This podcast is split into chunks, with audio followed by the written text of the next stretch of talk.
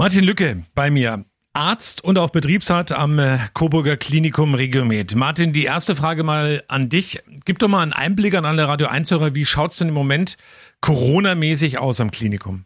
Wo fangen wir an? Vielleicht einfach mal bei den nüchternen Zahlen. Wir haben im Augenblick Stand heute früh 28 Corona-Patienten und einen Verdachtsfall im Haus, wobei sieben Patienten auf unseren beiden Intensivstationen sind. Ähm, die Intensivstationen haben aber auch noch andere Patienten. Wir haben insgesamt 24 Betten und von denen sind aktuell noch vier Betten frei für Notfälle, die vielleicht noch kommen. Hm. Ähm, die Entwicklung ist, was die Belegung der Intensivstation angeht, seit drei Wochen eigentlich relativ statisch. Wir haben immer so um die acht Patienten, manchmal auch noch ein paar mehr äh, auf der Intensivstation. Aber es ist immer noch ein bisschen Reserve da, um auch die anderen Notfälle noch äh, behandeln zu können. Ja, es gibt ja auch Herzinfarkte, die nehmen jetzt keine Rücksicht auf Corona. Das muss man Nicht einfach wirklich, auch sagen. Nein. Ne? Ich hatte heute Nacht äh, auch äh, als Notarzt normale Patienten in, in Anführungszeichen, wo also sicherlich der Notarzteinsatz indiziert war. Mhm. Und die müssen natürlich auch versorgt werden, ganz klar. Und aktuell schaffen wir das gerade noch. Martin, Frage für alle, die du gerade gesagt hast, mit Corona infiziert auf Intensivstationen. Das ist ja auch eine Frage, die oft gestellt wird und da gibt es auch unterschiedliche, sage ich mal so, Wahrnehmungen, je nachdem, wie man das sieht und ganz nüchtern sieht. Die Fakten, wie viele von denen sind geimpft, wie viele von denen sind nicht geimpft, die im Moment da auf Intensivstationen liegen? Ähm, da habe ich in die Krankenakten aktuell nicht reingeschaut, aber ich führe ja regelmäßig Gespräche, ähm, auch auf der Ebene der Chefärzte und wir haben zweimal in der Woche im Augenblick regelmäßweite Corona-Diskussionen. Die Wahrnehmungen sind eigentlich zwei Kernaussagen. Das eine, die schwerstkranken Patienten bei uns auf der Intensivstation sind zu etwa 90 Prozent ungeimpfte Patienten und die geimpften Patienten, die auf die Intensivstation kommen, sind aus der Hochrisikogruppe. Das heißt, sie haben eine Impfung gebraucht, weil sie eine schwere Grunderkrankung hatten, eine schwere Lungenerkrankung, schwere Herzerkrankung. Und selbst wenn die formal eine, die, also leben die ganze Zeit am Limit. Und wenn die jetzt auch eine formal vielleicht leichte Erkrankung von Corona noch dazu bekommen, ist dieses Limit genau ausgeschöpft und dann brauchen sie die Intensivmedizin. Mhm. Also der Eindruck ist tatsächlich, das eine, es sind ganz, ganz viele ungeimpfte Patienten, die im Augenblick zu uns kommen. Und das Zweite ist, der Altersdurchschnitt ist jünger. Also bei den ersten Wellen hatten wir wirklich alte und schwerstkranke Menschen, viele Menschen aus den Senioreneinrichtungen, aus den Altersheimen. Das hat sich völlig verschoben in eine Altersklasse, die so Thomas, dich oder mich betrifft. Mhm. Also Menschen, die äh, eigentlich in vollem Saft des Lebens stehen und eigentlich noch 20 oder 10 Berufsjahre vor sich haben sollten. Und denen haut's auf einmal die, die Füße weg und die Lunge ist mit Corona so schwer äh, belastet, dass sie eine Beatmung müssen. Das ist heftig. Du als Arzt bist natürlich auch jemand, der natürlich wirbt fürs Impfen und jetzt gerade natürlich auch massiv fürs Boostern. Das ist, glaube ich, eine wichtige Gelegenheit. Ähm, sag mal, warum das im Moment aus deiner Sicht einer der wenigen Schlüssel ist, die wir überhaupt haben, um dem Herr zu werden, was da gerade draußen passiert. Also wir hatten ja im laufenden Jahr immer noch die Hoffnung, dass es uns gelingen würde, in Deutschland zu bis zum Winter auf etwa 90 Prozent äh, geimpfte Bewohner zu bekommen. Davon sind wir noch weit entfernt und das macht jetzt richtige Probleme. Einfach weil wir zu viele Menschen haben, die noch nicht geschützt sind und insofern, selbst wenn sie nur leicht erkranken, doch trotzdem das Virus weitertragen.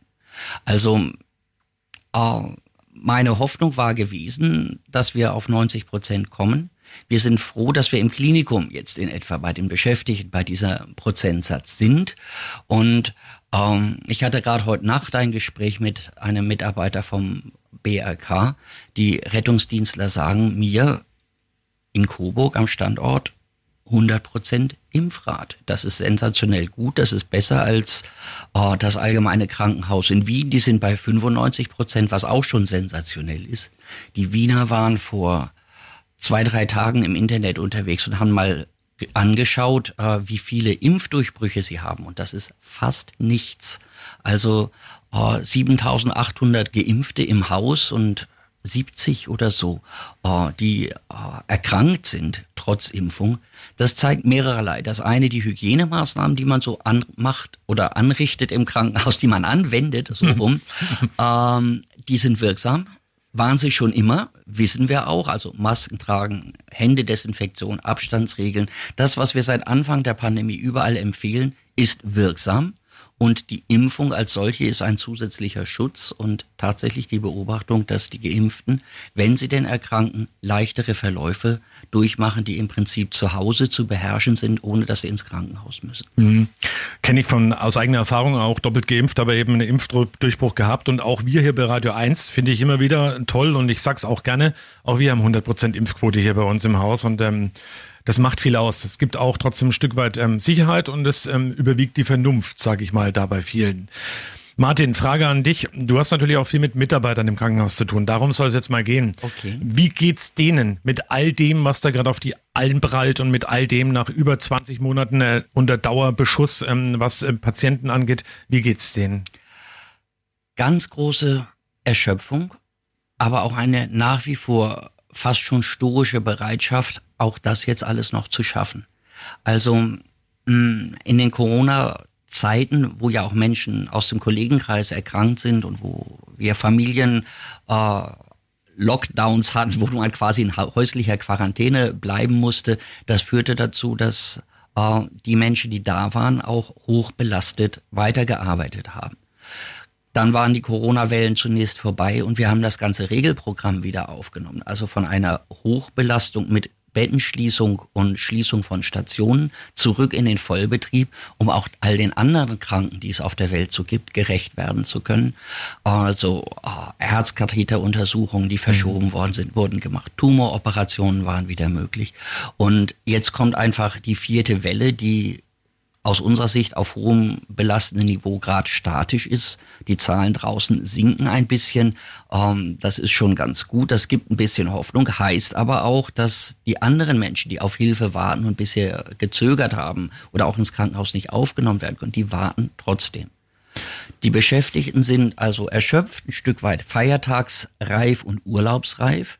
Und trotzdem schafft es das Krankenhaus neben den knapp gestrickten Dienstplänen ähm, noch einen sogenannten Schattendienstplan aufzubauen für den Fall, dass wenn es schlimmer kommen sollte über die Feiertage, dass wir dann auch schon vorher wissen, welche Kolleginnen und Kollegen grundsätzlich bereit sind, an welchen Tagen sie arbeiten. Das entlastet im Prinzip alle, denn diejenigen, die gerade im Schattendienstplan nicht im Schattendienst sind, die wissen, an diesem Tag habe ich jetzt mit höchster Wahrscheinlichkeit frei und kann mit meiner Familie irgendetwas Schönes im Zusammenhang mit Weihnachten mhm. machen. Das brauchen die auch alle.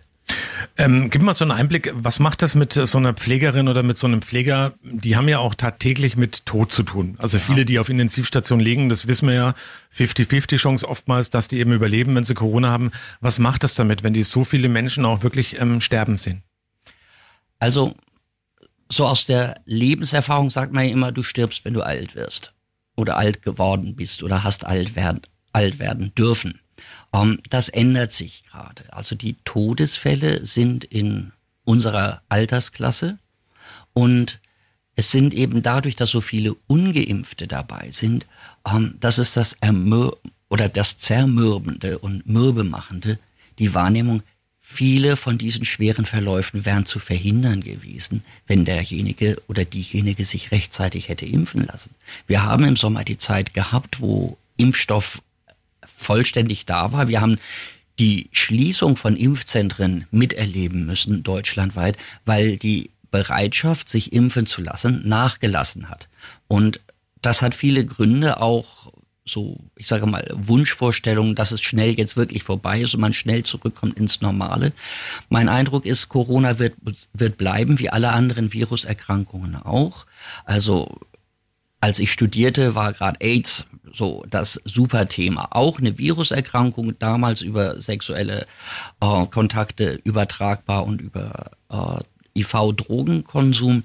Ähm, an AIDS haben wir uns schon lange gewöhnt und in der Schule machen wir im Aufklärungsunterricht die Verwendung von Kondomen als eine wirksame Schutzmethode bekannt.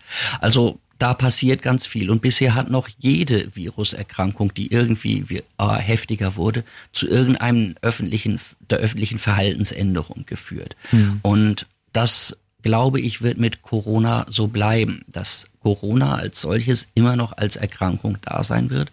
Aber ich habe die ganz große Hoffnung, dass ähm, diese neue Viruserkrankung, die wir im Augenblick erleben, dadurch, dass es effektive Immunantworten gibt, sowohl bei den Genesenen als auch bei den Geimpften, dass wir irgendwann so hinkommen werden in Richtung Kinderkrankheit. Das heißt, Corona ist immer irgendwie da, die Geimpften haben das Virus auch, übertragen es noch ein bisschen, werden aber eigentlich nicht schwer krank.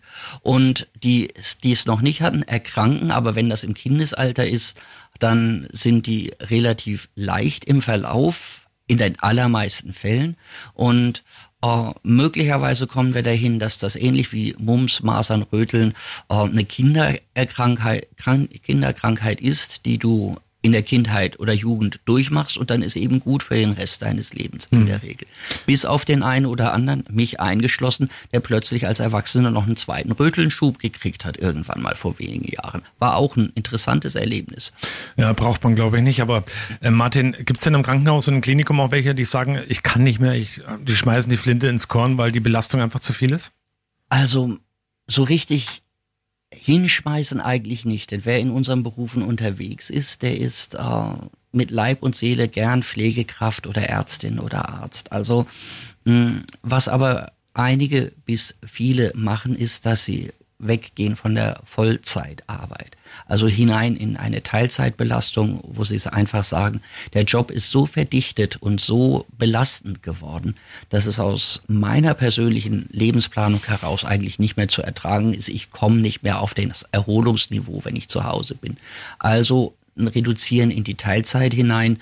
Ähm, das rettet zum einen den Beruf und das berufliche Erleben und zum anderen aber auch ein Stück weit Einkommen. Und trotzdem ist es der hohen Belastung geschuldet, dass die Menschen sagen, ständig 100 Prozent leisten müssen. Das geht auf Dauer nicht. Ich trete ein bisschen kürzer. Hat man, also du auch als Arzt und vielleicht auch für die Pflegenden, ähm, hat man Angst auch vor manchen Situationen? Also wenn man eben geballt mit so vielen Fällen zu tun hat, jetzt auch mit dieser Omikron-Variante, die in den Startlöchern steht, und ähm, hat man davor Angst? Ja, klar. Ich bin einer der ersten Ärzte gewesen, der sich hat impfen lassen. Ich bin Ende August schon geboostert worden. Ich habe persönlich äh, seitdem ein deutlich besseres Gefühl, wenn ich als Notarzt irgendwo rausfahre zu Menschen, die ja ungetestet sind und trotzdem lebensbedrohlich in irgendeinem Zustand vorgefunden worden sind.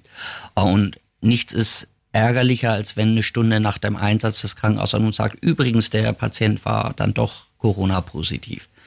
Ähm, über das Thema bin ich so ein bisschen weg, aber mh, hm, Angst habe ich eigentlich immer davor, dass unsere Notaufnahmen zu voll sind und ich dann mit einem schwerstkranken Patienten vielleicht nicht Coburg oder ein anderes Regometerhaus ansteuern kann, sondern weiterfahren muss. Das hat zwei riesen Nachteile. Zum einen habe ich einen instabilen Patienten, den ich über eine längere Strecke fahren muss, ohne dass er eine krankenhäusliche Versorgung kriegt. Und zum anderen fehlt dann der diensthabende Notarzt länger im eigenen Bereich. Das ist auch mhm. blöd. Ähm, vor solchen Dingen, also solche Dinge sehe ich mit Sorge. Ja, und das Überraschende Einzelereignis, vor dem bist du eigentlich nie geschützt. Und ähm, insofern wirst du professionell mit der Angst fertig, indem du sagst, weder der Patient noch du hast dir die Situation ausgesucht, jetzt ist sie passiert. Und das Entscheidende ist, ist, dass der Betroffene, der Patient, eine faire Chance kriegt, um aus dieser Situation gebessert rauszukommen. Und diese fairen Chancen zu schaffen, das müssen wir hinkriegen. Hm. Martin, es gibt jetzt gerade in äh, Südthüringen viele, ähm, auch bei Regelmed, die noch nicht geimpft sind. Mhm. Und ähm, es gibt ja auch viele, die Angst haben davor. Wie viel konntest du denn selber in persönlichen Gesprächen bislang davon überzeugen, dass sie es dann doch getan haben und sich geimpft haben? Also ich führe da keine Strichliste, aber ich glaube, zwei Dinge sind ganz wichtig. Das erste, ungeimpfte Mitarbeiter tragen ein höheres gesundheitliches Risiko, wenn sie bei uns mitarbeiten, als diejenigen, die schon geimpft und geschützt sind. Das muss man, glaube ich, zur zum fairen Umgang mit solchen Kolleginnen und Kollegen wirklich sagen, dass diejenigen, die für sich entschieden haben, sie äh, setzen sich diesem Risiko aus, aber sie arbeiten trotzdem am Arbeitsplatz mit. Das ist ein ganz hohes Gut und das verdient ganz, ganz viel Respekt und auch einen fairen Umgang miteinander. Die ungeimpften Patienten und auch die ungeimpften Mitarbeiter haben aber ein riesiges Problem. Und das ist eine winzig kleine Minderheit, die im Augenblick sehr lautstark äh, Freiheitsrechte einfordert und viel Radau macht ähm, und damit eigentlich allen ungeimpften eher schadet, denn Menschen, die Impfausweise äh, fälschen Menschen, die charakterlich nicht einwandfrei sind, ähm, die müssen wir, bevor wir sie bei uns weiterarbeiten lassen, jeden Morgen auf Corona testen. Und dadurch, dass man solchen Menschen nicht trauen kann, äh, machen wir das im Vier-Augen-Prinzip. Das heißt, eine andere Kraft ist immer mit dabei und dokumentiert das, dass dieser Abstrich dann auch wirklich negativ war. Und weil es unter den Ungeimpften vor allem diese unzuverlässigen Menschen gibt, müssen leider alle Ungeimpften das gleiche Verfahren bekommen, das mich total äh, nervt auf der einen Seite, auf der anderen Seite aber auch Seitdem wir regelmäßig impfen, äh Quatsch, äh, testen bei uns im Klinikum, fischen wir regelmäßig Menschen raus, die von sich noch gar nicht bemerkt hatten, dass sie Infektionsträger sind, ähm, teilweise auch symptomarm sind und sagen, so, so ein bisschen banale, banale Reizung der Schleimhäute dadurch, dass ich immer diese FFP2-Maske trage. Das macht eine trockene Nase. Ja, schmecke ich vielleicht ein bisschen weniger, rieche vielleicht ein bisschen weniger. Das ist alles nur die Maske. Nee, es ist das Virus, das gerade da bei mir rumgeistert. Und da fischen wir viele Ungeimpfte, aber auch den einen oder anderen geimpften äh, Virusträger raus. Und das wiederum schützt alle. Hm. Und äh, das finde ich genauso wichtig. Hinzu kommt eben im Krankenhaus, was wir ständig machen, das Tragen der FFP2-Maske. Und seitdem wir diese Mitarbeitertestungen routinemäßig für alle machen, weil auch die Geimpften müssen sich testen, aber die dürfen das zu Hause vom Spiegel beim Rasieren machen. Die Damen rasieren sich nicht, die müssen halt beim Haare föhnen oder irgendwas diesen, äh, diesen Strich, Abstrich für sich im Badezimmer machen können. Ähm, das ist, finde ich, eine ganz praktikable Lösung und ähm, insofern bin ich froh und dankbar, dass die Regiomed auch äh, diese Tests allen Mitarbeitern in ausreichender Zahl täglich zur Verfügung stellt. Also das ist für einen Arbeitgeber echt schick und, und toll. Das machen nicht alle Unternehmen, machen aber auch viele Unternehmen in der Region, die äh, dies nicht müssten, wo also nur zweimal in der Woche zu testen wäre. Es gibt inzwischen viele Firmen, die begriffen haben, ich habe den größten Betriebsfrieden, wenn ich meine Mitarbeiter nicht schikaniere, sondern einfach das Sicherheitsmoment nach vorne stelle. Martin, ähm, so kurz vor Weihnachten darfst du jetzt nochmal als Arzt, der auch tagtäglich mit zu tun hat mit diesem Thema, mit diesem leidigen Thema Corona. Wir alle würden gerne haben, dass das irgendwie wieder normalere Zeiten geben würde, dass es wieder schöne Zeiten gibt, unbeschwerte Zeiten. Aber du darfst so kurz vor Weihnachten nochmal aufrufen, vielleicht auch an alle draußen im Radio 1 Land, ähm, warum sie sich impfen lassen sollten. Also, es gibt aus meinem aus meiner Wahrnehmung heraus nur zwei Möglichkeiten für jeden Menschen mit diesem Virus fertig zu werden. Entweder die Impfung oder früher oder später die Erkrankung. Und Omikron als Delta war schon heftig. Delta hat man schon gesagt, das verbreitet sich viel schneller. Aber was Omikron angeht, da haben wir jetzt wirklich exponentielles Wachstum. Ähm, wie aus dem Lehrbuch. Äh, die Amerikaner berichten, dass inzwischen drei Viertel ihrer Neuinfektionen alle die Omikron-Variante haben. Die haben gute Testlabors, die finden ganz, ganz viel. Aber wir wissen eben auch aus äh, Südafrika, äh, die auch gute Testlabors haben, wie schnell sich das Omikron ausbreitet. Großbritannien. Also es ist nur eine Frage der Zeit. Jetzt am Montag, glaube ich, stand in der Zeitung, dass wir im Regomed-Land oder im Coburger Land den ersten äh, Omikron-infizierten Menschen haben. Naja, wenn man exponentielles Wachstum zugrunde legt, würde man sagen, wir haben ihn zwar jetzt rausgekriegt, aber irgendwann werden wir zwei haben, dann haben wir vier und dann verdoppelt sich's in einer kurzen Zeit. Vier, acht, 16, 32 und irgendwann sind wir dann bei den Tausendern äh, innerhalb kurzer Zeit, bis dann wirklich jeder vom Virus irgendwann mal berührt worden ist. Also im Hinblick darauf, dass die Geimpften die milderen, die leichteren Verläufe haben, finde ich, ist die Belastbar oder die Belastbarkeit von Statistiken wirklich erdrückend. Es ist tatsächlich so, dass die Geimpften äh, davon profitieren. Und gute Gesundheitssysteme, die auch guten Datenabgleich machen, beispielsweise die Israelis, die ja fast lupenrein nur BioNTech ver verimpft haben, die haben nur ein oder zwei gesetzliche Krankenkassen. Das heißt, die können nicht nur sehr schnell die Daten zusammenführen aller Geimpften, sondern im Verlauf auch an ihren Versicherten sehen, ob die irgendwie krank geworden sind im Zusammenhang sowohl mit der Impfung oder mit einer Erkrankung. Ähm, und deswegen sind die Datenergebnisse, die wir aus Israel sehen können, richtig gut. Ähm, USA hat schwerpunktmäßig Moderna eingesetzt, da kriegen wir ähnlich gute Daten. AstraZeneca in Großbritannien, also die Industriegesellschaften, die ein bisschen Wissenschaft äh, ernst nehmen und etwas in den letzten zwei, drei Jahren über Epidemiologie gelernt haben, die kommen zu richtig guten, klaren Aussagen und Ergebnissen, dass diejenigen, die geimpft sind, klar im Vorteil sind. Israel hat sehr früh angefangen und das geht mich persönlich etwas an. Ähm, Israel ist inzwischen schon bei der zweiten Auffrischungsimpfung. Die sagen, wir haben frühesten angefangen im November, Oktober, November ging das ja schon los und die Auffrischungen haben sie auch sehr früh im Juni diskutiert und gemacht. Ja, da sind jetzt sechs Monate rum. Die fangen jetzt an, bei den ersten Menschen die zweite Auffrischung zu machen und sehen auch da wieder gute Ergebnisse. Und wenn ich dann noch eines vielleicht sagen darf zu denjenigen, die Angst haben vor den Langzeitfolgen, den vermeintlichen von Impfungen. Aus allen bisherigen Impfungen, die wir auf der Welt hatten, hat sich gezeigt, dass die Langzeitfolgen sich bei einzelnen Betroffenen sehr früh gezeigt haben. Also wenige Wochen bis Monate nach der Impfung hat der oder diejenige, der irgendwie einen Immunschaden davongetragen hat, Symptome gezeigt. Und ich vertraue sehr darauf, dass diese ähm, Nationalitäten, von denen ich gesprochen habe, die die guten Datenlagen haben, dass die das auch sehr schnell erkennen und publizieren werden, wenn es da echte, ernstzunehmende, hohe Risiken gibt. Bis jetzt bei etwa einer Milliarde geimpften Menschen sehen wir das nicht. Wir sehen bestimmte Risiken, aber ich sehe auf der anderen Seite in genau dem gleichen Zeitfenster, dass die Diskussion über das sogenannte Long-Covid-Syndrom in Gang kommt. Natürlich ist auch das eigentlich eine Langzeitfolge. Aber sichtbar wird das eben schon jetzt, wenige Wochen nach einer Genesung, dass jemand chronisch müde ist, dass jemand Merkstörungen hat.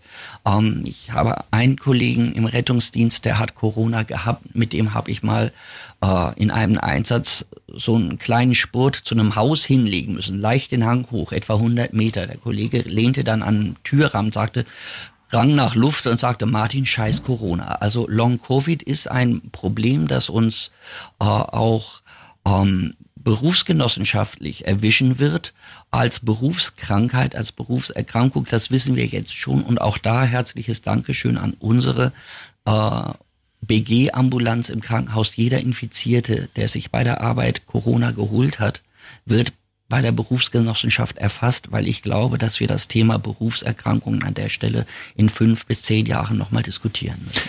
Martin, ich, ich danke dir stellvertretend für alle, die ihr für uns da seid an der Stelle mal. Ich wünsche dir schöne Weihnachten.